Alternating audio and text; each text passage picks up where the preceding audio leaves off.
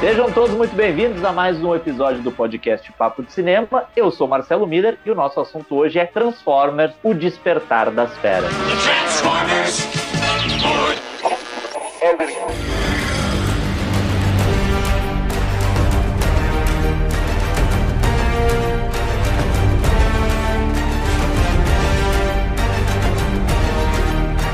E antes de eu chamar o meu parceiro de conversa aqui pra gente destrinchar o mais novo exemplar da franquia Transformers, a gente precisa te pedir para dar cinco estrelas pro podcast Papo de Cinema no seu agregador favorito. Lembrando que a gente está em todos os principais agregadores para você nos ouvir na plataforma que você mais curtir e também pedir para você compartilhar esse episódio. Se você curtiu, manda para os amigos, manda naquele grupo que eu tenho certeza que tem uma galera que é fã de Transformers para também a gente receber a opinião dos fãs. Gostaram, não gostaram? Então fica o nosso pedido para que você compartilhe esse episódio e dê cinco estrelinhas pro podcast Papo de Cinema, porque isso vai fazer com que a gente ranqueie cada vez mais. Quem vai conversar comigo entusiasmadíssimo, já adianto, sobre Transformers, o Despertar das Feras, é Robledo Milani. Pô, muita emoção, Marcelo. Pô, a gente tá muito empolgado. Já começou com a energia lá embaixo, isso não é legal, porque o jovem, o jovem que tá nos ouvindo, ele gosta de empolgação, ele gosta de, de animação tu já jogou a vibe lá embaixo e isso vai prejudicar a audiência. É, eu não, não, não tô sendo não tô sendo responsável aqui nessa minha colocação.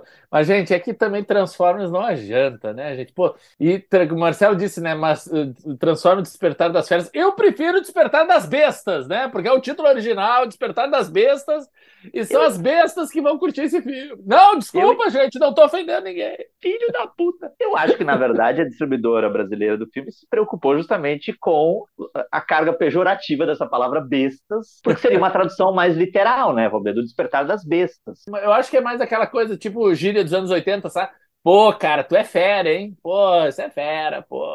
pô assim, você aí que não é dos anos 90 e achou isso cringe, fera, você é fera. Quer, quer saber uma coisa super cringe, Marcelo? Eu Ai, descobri que o filme se passava no início dos anos 90 lendo teu texto. Gente, mas, mas, tem Game Boy, eu, ninguém tem celular. Gente, tem Game desculpa. Boy, o menino tem camiseta do Power Rangers. Não, o filme não, o filme não tá ambientado nos anos 90. Isso já começa os problemas do tá, filme. Eles tá. têm que olha, repetir olha... duas, três vezes ah. lá. Ah, eu sou o Tails. Ah, eu sou o Sonic. Ah, eu... Só que assim, Tails e Sonic era popular lá e é popular hoje, né? Desde quando isso se situa em alguma época. Ah, vai se catar. E eu, e eu li da trivia também, eu tava lendo a trivia do filme. Tem uma hora que o Gurino, falando do Game Boy que tu mencionou, ele diz: Ah, eu vou vencer o Dozer e tal. Diz uh -huh. que no ano que ele foi, o Dozer nem existia ainda. tá lá nos erros de continuidade do filme. Ou seja, já, nem ele sabe notaram... situar é, na época mesmo direito. Vocês já notaram que o Robledo estava dormindo no começo do filme? Teve que... Foi acordado o quê? Com a chegada de Optimus Primal. Porque quem é em Optimus, Optimus Prime ou Optimus Primal? Bah, Tem os dois. Que legal, Tem... Ó, o Robledo tá fazendo pouco caso, gente, mas eu vou explicar uma coisa para vocês. Gente, brincadeiras à parte. Outra coisa, né, Robledo? Quem é que vai fazer, quem é que vai adulterar uma caixa de recepção de TV a cabo nos dias de hoje? Se você aí faz essa adulteração, mande as, as informações pra gente. Mande o seu, seu contato. Mas olha só, brincadeiras à parte, a, a, nós dois assistimos ao filme, evidentemente, nós não somos dessa estirpe de críticos, né, Roberto, que falam sobre que não assistiram. Aí alguém pode estar perguntando: existem esses críticos? Existem. Mas. Pior é que existem. Você que está atento ao papo de cinema sabe que lá a gente já tem crítica desse novo Transformers. É uma crítica minha e é uma crítica positiva, surpreendentemente positiva. Então aqui a gente, para demarcar já posições, não que eu ache o filme maravilhoso, gente, muito longe disso, tanto que eu dei 6 de 10 pro filme. Mas eu acho que no fim das contas, no frigir dos ovos, é, o saldo é positivo e Robledo Milani, com esta com esta carga negativa que lhe é peculiar desde o começo do episódio, não gostou do filme, né, Milan? Não, mas vamos, vamos ser justos, né? A gente não é aquele tipo de crítico, também vamos, vamos a gente para e reflete, vamos refletir sobre o que o filme se propõe, etc e tal, tudo, porque é meio lugar comum falar mal desses grandes filmes. E o Michael ah. Bay, né, que é uma, a mente criadora por trás dos filmes Transformers, por mais que ele não esteja dirigindo esse filme, ele segue como produtor e tal, ele meio que virou saco de pancada, né? Todo mundo adora falar mal, virou... Fácil, né? É tipo, é tipo bater em bêbado, como se diz no popular, né? Exatamente. E assim, o primeiro Transformers Transformers, que é de 2007, se eu não me engano. Já? Tudo isso? Tu vê, quase já tem, 20 anos. Já tem quase 20 anos, Roberto. É um filme muito bacana, o primeiro. É muito legal. Sabe? E tem outros filmes, eu, se eu não me engano, tem aquele lá com o Anthony Hopkins também, eu achei bacana e tudo. Tem outros filmes aí que tiveram críticas. Nem todo filme é a gente malhou. Então é interessante que tem, tem altos e baixos essa série. Eu acho que o filme do Bumblebee também é uma, uma abertura juvenil é uma outra pegada, é uma outra proposta, mas eu acho que super funciona também. A gente vai assim tentando se adaptar. Agora, por mais que o Marcelo tenha gostado do Despertar das Feras, eu já, por outro lado, achei bem mais complicada a situação. Até porque eles têm essa proposta, né, até pelo título, de trazer uns, uma outra linha de Transformers, né, que é esses Transformers feras, né, Transformers animais, etc e tal não é algo particularmente novo, né? Porque a gente já teve o Transformers Era da Extinção, que tinha os Transformers dinossauros, né? Aquelas coisas, aqueles monstros pré-históricos, etc. E agora vem um Transformers. Pô, gente, tem Transformers rinoceronte. O que, que é Pô, isso? O Rino é legal, cara. Cara, não, e outra coisa, eles o, o, tá no título do filme, sabe? É, tá no cartaz, é todo uma, um marketing em cima Transformers. Gente, leva quase metade do filme para os Transformers animais aparecer e eles não têm importância nenhuma para a história. Ele é tipo uns, uns amigos ali que estão parados do lado que vem lá, vamos dar uma mão para aqueles ananá lá. E eles vêm dar uma ajuda, mas eles não, não é a saga deles, não é a história deles. E ainda segue lá o Optimus Prime querendo voltar para casa e tem os outros vilões. Sabe, continua a mesma trama de sempre. O, as feras não tem nada a ver com a história desse filme. Isso é, isso é bah, pelo amor de Deus, que tristeza, né? Lembrando para quem está nos ouvindo que o, esse novo Transformers ele vai introduzir esses personagens que o Robledo escreveu com, esse, com essa dose de ranço venenosa de Robledo Milani, porque ele vai incorporar os personagens de uma série animada que foi lançada nos Estados Unidos em 96 chamada Beast Wars.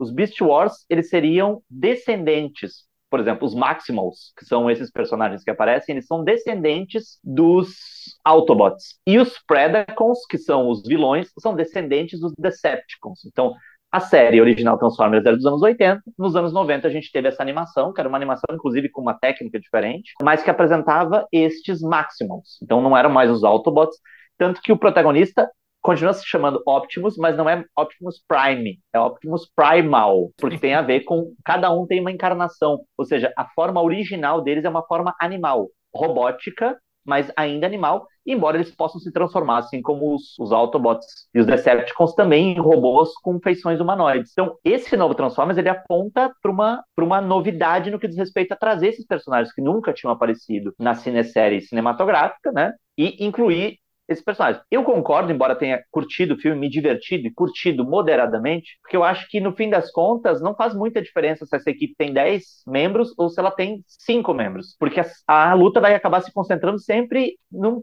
em três ou quatro membros e os outros vão acabar só sendo meio que bucha de canhão. O que eu acho interessante nesse Transformers é essa construção prévia, que é uma construção do protagonista humano, que é esse personagem que é um ex, eu até coloco isso lá no texto, né? Ele é um ex-combatente, falam que ele é um ex-combatente do, do, exército norte-americano, e até por uma questão do filme ser ambientado em 94, se eu não me engano, aparece Robledo no começo do filme, 1994. Tá, vou contar é... a verdade para vocês, gente. Eu cheguei atrasado na cabine e perdi uns dois, três minutos no começo do filme. É por isso. É por isso. Mas é... olha, gente, reforça isso, gente só sabe que tá em 94 porque o Marcelo tá me dizendo que aparece escrito na tela, porque no resto do filme inteiro não tem nada que te posicione lá nos anos 90. É mais uma informação gratuita pegamos, que não tem relevância. Vou fazer a voz do Optimus, tá? Pegamos o chefe no pulo. Pegamos o chefe no pulo. Mas a questão é o seguinte: a gente tem esse personagem que é interpretado pelo Anthony Ramos. Tony Ramos, norte-americano, fica essa. É o Tony, é o, é o Tony Ramos americano, exatamente. É Aliás, Tony, Tony Ramos, Ramos porto-riquenho, né? Vamos combinar. É, exatamente. O, ele é um ex-combatente militar e a gente faz um recurso histórico e pensa: se ele é um cara né, que é um ex-militar, e a gente está em 94, muito provavelmente esse cara serviu durante a Guerra do Golfo. Só que, infelizmente, eu acho que esse é o dado, para mim, mais negativo, se cria um ambiente interessante em que esse cara é o típico personagem que até já apareceu em outros filmes da franquia, né? Que é o humano que não encontra muito lugar, o típico herói, que é um cara que supostamente não tem lugar no mundo e ele é atravessado por uma circunstância que é muito maior que ele e que vai acentuar o quanto ele é herói. Só que, infelizmente, no filme, isso não é importante, né, Robledo? Essa coisa assim do tipo, o fato de ele ser um ex-combatente, o fato de ele ser um ex-combatente aparece quase como uma desculpa pra gente ter no, no filme, e olha que vai ter spoiler nesse podcast, né? O Homem de Ferro da saga Transformers. Aliás, a gente tem muitas coisas aqui que não, vão essa, aparecer essa, e são estranhas. Essa, né? essa hora do Homem de Ferro me caiu todos buteado do bolso, né? A gente, para quem está nos ouvindo aí de outras partes do país, né? Aqui no Rio Grande do Sul a gente fala isso. Me caiu os buteados do bolso nessa hora do Homem de Ferro. Quando a gente fica surpreso, cai os buteados dos bolsos. Exato. E é bom uma outra coisa a gente pontuar, né, Robledo? Robledo assistiu ao filme numa cabine de imprensa em Porto Alegre com uma cópia legendada. Eu assisti antes a uma cópia dublada no Rio de Janeiro, então eu não tive acesso às falas originais e vi o filme dublado, especialmente, imagino, porque a distribuidora queria apresentar o Douglas Silva, que interpreta o robô, que é o parceiro do Anthony Ramos. Então, Isso é gente... interessante também perceber se, por exemplo, realmente, na, as sessões para a imprensa no Rio de Janeiro e em São Paulo foram feitas com cópias dubladas. E o filme está chegando aos cinemas agora com grande, eu acho que praticamente metade das cópias são dubladas em português. Aí eles Sim. investiram bastante nessa questão do marketing, das pessoas que estão envolvidas com a dublagem e tal. Eu acho que isso também reforça, porque o, ao contrário de muitos países da Europa, por exemplo, onde os filmes quase 100% deles são dublados, ou dos Estados Unidos, que o filme estrangeiro quase nem chega, né? E se chega também chega dublado, porque uh, o, o, público já tem essa, esse costume, o público adulto. No Brasil, filme que vai dublado é geralmente é voltado mais a um público infantil, né? É um público mais não tão cinéfilo, digamos assim. Então, tu, tu concorda que esse, esse uh, Despertar das Feras tem uma pegada mais infantil, digamos, Marcelo? Tu acha que faz sentido eles investirem, investirem nessa questão da dublagem e ter tantas cópias assim? Porque é um filme menos aqueles originais, os primeiros lá de 2007, 2009, e mais uma pegada tipo Bumblebee, que a gente mencionou, né? Que foi o, o sexto filme da série, o último a ser lançado até então, antes do, do Despertar das Feras. Uma pegada mais adolescente? Eu acho que sim, Robledo. Tem uma pegada mais adolescente e que, vamos combinar, é uma pegada que é muito, é muito, é muito condizente com o próprio espírito do Transformers da animação lá dos anos 80 que não tinham personagens com grandes aprofundamentos psicológicos. Era praticamente robôs, assim, ó, tem que fazer tal coisa, é tiro, porrada e bomba e, e, e acabou. Então, eu acho que de, tem uma coisa positiva nesse Transformers que ele resgata uma certa aura original, do tipo aventura pela aventura. A aventura tem que ser importante. Tanto é que a gente não tem esses desdobramentos dos personagens, né, o fato dele ser militar, o fato é muito mais é, enfatizado o fato desse personagem ter uma promessa com o irmão pelo qual ele se sente responsável, do que necessariamente se ele está pensando em fazer o certo, se ele não está pensando em fazer o certo. Ele é um equivalente, ele é quase como se fosse um Transformer honorário, né? Ele está ali ajudando esses personagens a cumprirem a sua missão, a lutar contra o Unicron, Unicron, que é o grande devorador de planetas, né? Que até onde eu sei, a minha assistia Transformers quando era criança, enfim, já entregando a idade aí nos anos 80, mas não sou um profundo conhecedor da mitologia Transformers, mas até onde eu sei, o Unicron é o grande vilão da franquia Transformers.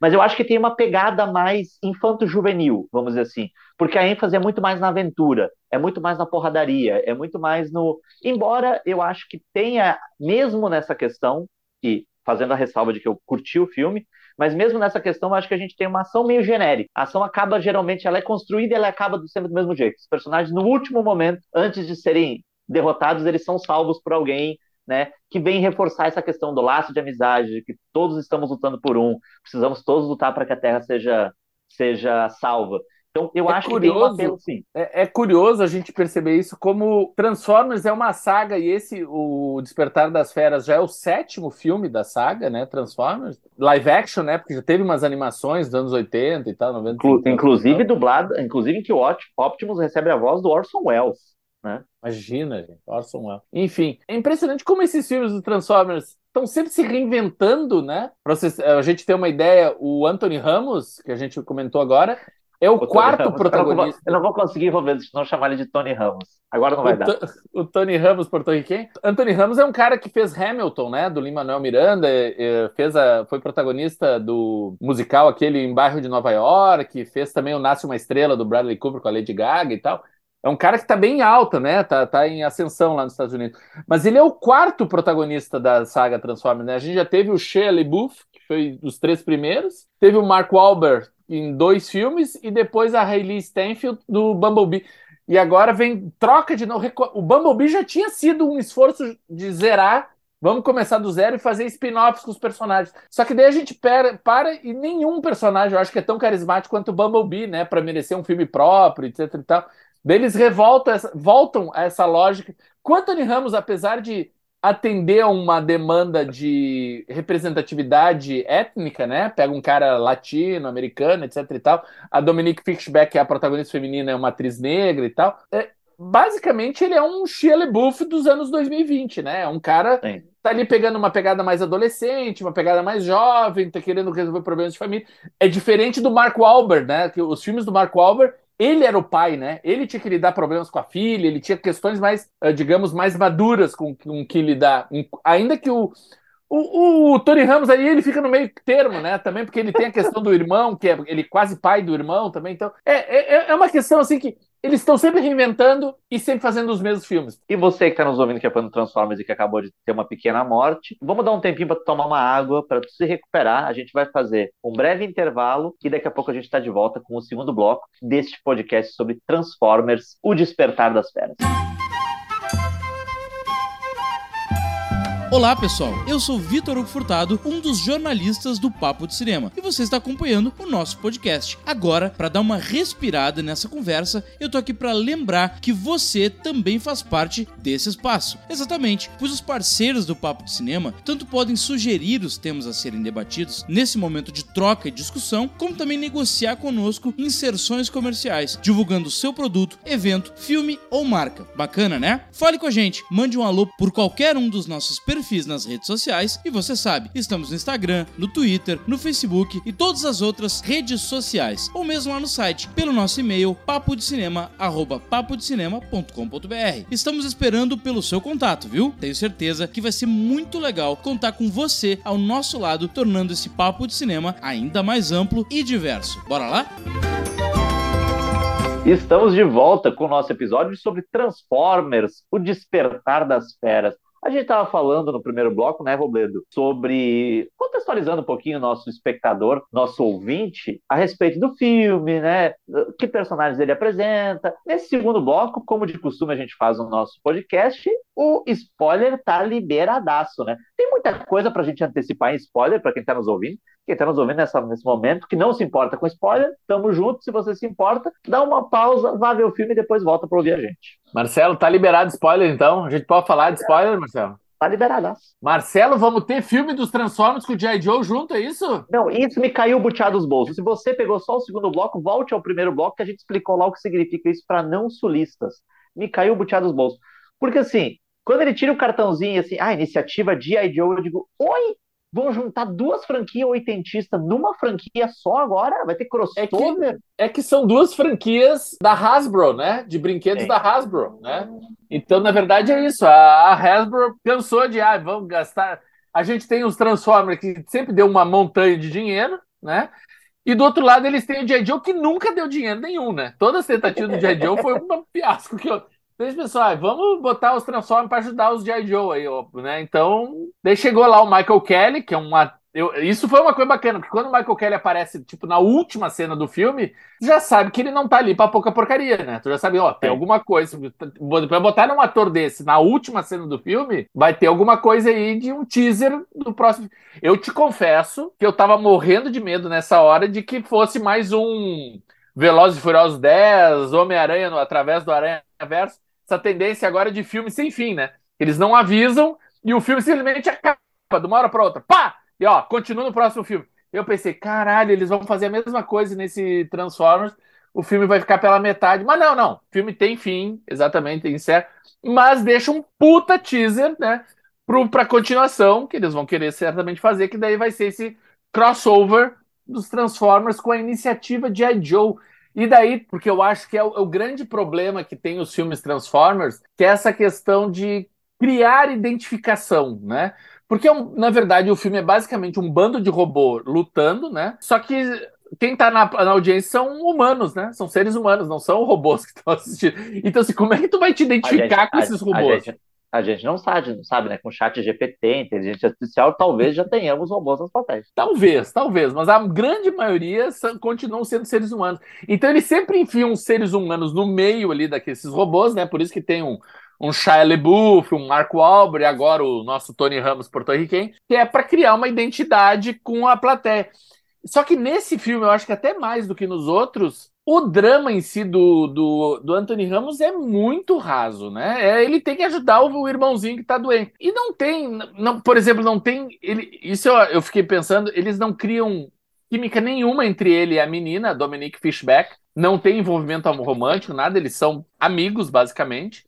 Tanto que termina o filme ele olhando ela pela TV, né? Ele, eles nem ficam juntos nem nada, apesar de morarem na mesma cidade e tal. E o filme, e tu fica, tá, mas qual é o sentido do Anthony Ramos, né? Por que, que ele tá nesse filme? E daí eu acho que é o gancho que tu tinha mencionado lá na primeira parte aqui do nosso episódio, dele ser um soldado, né? Porque os G.I. Joe são soldados, né? Então Sim, ele vai aí, fazer... aí faz sentido, né? Aí faz sentido. Ele vai ser um. Que era o Channing Tatum, né? No, no, nos filmes do J. Joe, eu acho, né? O Channing Tatum já foi, o The Rock também já foi. Ser um J. Joe. Então ele vai ser um J. Joe agora de verdade e tal. E vamos ter um policial. Então eu acho que daí, talvez num segundo filme, voltando o Anthony Ramos, a gente vai ver literalmente ele mais em ação. E finalmente, e, e tomara, né? Vamos rezar que deixe de lado essa armadura ridícula de Homem de Ferro. Que até a pose do Homem de Ferro ele imita, né?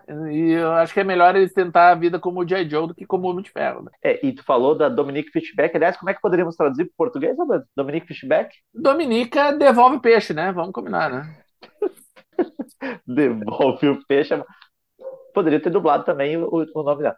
Mas e uma coisa eu acho interessante. Nesse tipo de filme, se a gente estivesse falando isso há não muitos anos atrás, se estabeleceria uma tensão erótica, uma tensão amorosa entre esses dois personagens, e isso não acontece. Então isso eu acho positivo. Né? A Dominique existe ali no filme para ser a cientista, aquela que detém o conhecimento, enquanto o Tony Ramos ele é o cara que tem a força bruta. E não se estabelece de fato nenhuma tensão erótica, nenhuma tensão amorosa que poderia de alguma maneira subjugar essa personagem feminina à personagem masculina. Então, isso eu acho do caramba. E lembrando, quem está nos ouvindo desde o começo sabe que eu falei que eu assisti a versão ah, dublada. A, a, Achar um filme do caramba é muito comportado, né, gente? Achei esse filme do caramba. Ô, Marcelo, tu é um gentleman, né? Eu, eu, não, eu tô indo pros anos 90, tipo fera. Fera. Massa demais. Eu vi o filme dublado e o Mirage, que é o grande parceiro Maximal. Não, é. Não, não é Maximal, ele é Autobot. Eu já até me perco, gente. É tanto robô que eu me perco. Mas é porque os é um Maximals não têm influência nenhuma no filme. Eles só estão lá no pôster, eles falam do despertar, mas eles não têm relevância nenhuma na trama. Robledo pegou no pé dos Beast Wars, coitadinho. Mas na versão dublada, quem faz a voz do Mirage é o Douglas Silva e ele faz muito bem. Não especificamente porque ele dá um tom malemolente no personagem. Até queria ouvir de ti, Robledo, como é que é esse personagem na versão legendada. Mas tem outra coisa que eu acho que eles foram, muito perspicazes na hora de fazer a dublagem, que é de inserir algumas gírias e algumas, uh, alguns vícios de linguagem próprios dos anos 90. Tem uma hora que o Mirage vai fazer uma pirueta e ele solta um U tererê. Quem assistiu futebol nos anos 90 ou quem esteve vivo nos anos 90 já falou o tererê por algumas questões. Se você não sabe do que é, joga lá no Google o tererê e vai ver que vem toda manancial de noventismo para você. Então eu achei interessante. E a, a, o Douglas faz um ótimo trabalho na dublagem desse personagem, que é um alívio cômico, né? Que é um personagem que está ali também para guiar a entrada do nosso querido Tony Ramos nesse mundo dos Transformers. Não, isso eu vou deixar então claro que é só é um usa mais, como se diz, né? Uh, é, para quem for assistir um filme dublado, porque na versão em original com áudio em inglês e legendas não tem esses maneirismos dos anos 80, ou se tem, passam despercebidos na hora da legenda. Mas, por outro lado, a gente tem atores muito famosos dublando os personagens, né? Então, assim, quem faz esse personagem, o Mirage, é o Pete Davidson, né? O, o, comediante e tal do Saturday Night Live, ator de alguns filmes também. E ele tem uma voz malandra, né? Uma voz também, ele tem essa malevolência aí que tu tava Malevolente. E te, ele, eu vou te dizer que o melhor trabalho de dublagem, ainda que a voz dele não seja tão marcante, o melhor trabalho de dublagem no filme é a dele. Porque a gente tem, sei lá, o Peter Dinklage, que é um cara, pô, Game of Thrones, tá? O cara tem o um vozeirão é um e tal. Vozeirão. E ele passa desapercebido, sabe? Eu, eu ainda fiquei procurando por qual é o personagem mesmo que o Peter Dinklage faz. A, a Michelle Yeoh, que acabou de ganhar o Oscar, ela faz essa a águia, aí do, do, do a águia robô aí, sei lá. Uh, que mar... as definições, Ah, o rinoceronte aí, essa águia robô. Ah, Não, e, e, já que nós estamos. A águia, essa águia robô é tipo a líder desses bicho robô aí. E, e, já que estamos falando de esporte, matam ela no meio da luta, gente. A águia nem vai pra luta feroz, caralho. Eu, porra, sabe? Ah, é uma tristeza. Agora eu achei bacana, por exemplo, o, tem um. Quando ele. Lá pelas tantas, o filme eles vão pro Peru, né? E daí chega uma combizinha toda, toda detonada lá, pra, pra tipo de guia deles no Peru lá. E quem faz a voz da Kombi, Marcelo, é o Cristo Fernandes, que é o Dani, do Ted Lasso. Maravilhoso. Dani, futebol, futebol is life.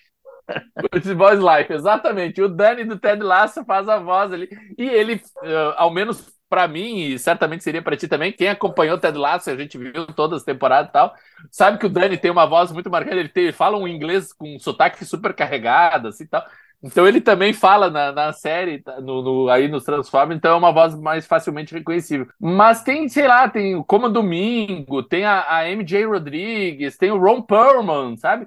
tem um, um, elenco bacana que acaba meio que passando desapercebido ali né, no, no, entre os dubladores. Agora, o pior de tudo para mim são alguns diálogos, Marcelo. A gente tá falando das vozes, vamos falar do que essas vozes falam. Cara, tem uns diálogos tão horrorosos, brega, sabe? Ai, eu sou do Brooklyn, vamos lá, a gente. Sabe, um americanismo. Já me incomodou. O filme começa dentro de um museu. E é um museu daqueles colonialistas que vão para vai para Uganda, vai para o Sudão e fica roubando coisas dos outros países. Aquilo ali já me começa a me irritar ali, sabe, o filme. Daí já vão lá pro Peru, já vão negócio. E daí vem o, o ah, vamos lá, nós somos irmãos, nós irmãos bros antes de Rose. Ai, que que é isso, gente? Sabe, umas coisas super piegas. Eles estão apanhando, levando uma sova e vem um robô para eles assim: pô, mas você consegue, se levante, vai lá, você vai conseguir. Encontre a sua força interior. Ah, vamos. Se... É um filme que talvez nos anos 90, não vou dizer nem nos anos 2000, mas nos anos 90, que é a época onde talvez fizesse sentido.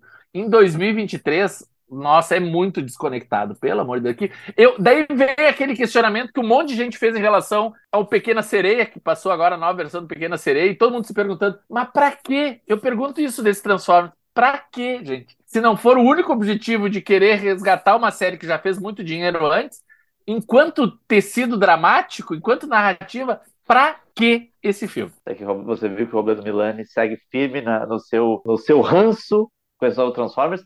Eu concordo contigo, Roberto. E é isso, olha só, que a gente está querendo passar para vocês, e o trabalho do Papo Cinema é sempre nessa, nessa função, da gente pensar que os filmes eles não precisam ser amados ou odiados. Existem muitos, muitas nuances, né, Roberto, entre uma nota 10 e uma nota 1. Então é muito importante que a gente debata esse tipo de coisa, porque eu concordo plenamente com o Robledo. Eu acho que os diálogos são pobres, né? Tem uma coisa meio coaching, meio uh, Xuxa, tudo pode ser, se quiser será. E aí a gente sabe que a vida não é assim, mas mesmo assim, o que me pegou no filme foi justamente essa aventura sobre é, é, é, esse olhar para essa aventura, como essa porradaria acontece. Talvez assistir de novo não vai resistir muito bem, mas eu te confesso, Robledo, que fui arremessado novamente como um menino, um crítico, ainda crítico, porque não tem essa história de desligar o cérebro. Ah, desliga o cérebro. Se desligar o cérebro, tu, tu morre, né? É uma questão é, é biológica. Não, não, então não dá para desligar o cérebro. Então, crítico funcionando ali, mas eu confesso que em alguns momentos fui arremessado como um garoto para os anos 80, vendo aqueles robôs, achando uma coisa assim, e dizendo para meu pai: eu quero um Autobot. Meu pai dizendo: não tenho dinheiro rola uma frustração também, a gente começa a relembrar uma série de outras coisas, mas eu. E no próximo tu vai eu... querer um G.I. Joe também. Agora, não só um Autobot, como um G.I. Joe tu, também. Tu, tu, sabe que eu não curtia muito G.I. Joe, eu não, eu não via. Eu, duas coisas que eu não via a mínima graça nos anos 80 e 90, que era G.I. Joe e Caverna do Dragão. Quem ouviu o nosso Meu episódio sobre. Dungeons and Dragons sabe que eu já falei isso no Dungeons and Dragons, que eu não gostava, eu achava chato, né? Eu achava, olha, uma tristeza, uma preguiça. Mil vezes a Caverna do Dragão do que os Transformers, só digo isso, gente. Agora eu fiquei pensando, Robledo, se é para fazer um filme que de fato tem muito mais uma ênfase na ação e que essa ação é muito feita em pós-produção, vamos falar a verdade, por que, que tu vai contratar um diretor como o Steven Caple Jr., que é um cara que fez o Creed 2, né, que é um cara que talvez o trabalho dele que fez, dirigiu episódios do Ground-ish, aquela série, é Ground-ish, enfim, não sei como é que é a pronúncia correta, mas por que que tu traz um personagem desse se não é um, um, uma figura dessas de Hollywood, se não é justamente é, para dar ênfase justamente nesse, nesse, personagem humano, nessas, nessas, nesses sentimentos humanos? Rolou ali meio que um desperdício, né? Se é pra fazer isso, traz o Michael Bay de novo, ele explode metade do cenário e tá tudo certo. Eu super concordo. Eu acho que, na verdade, ter o Steven Caple aí na direção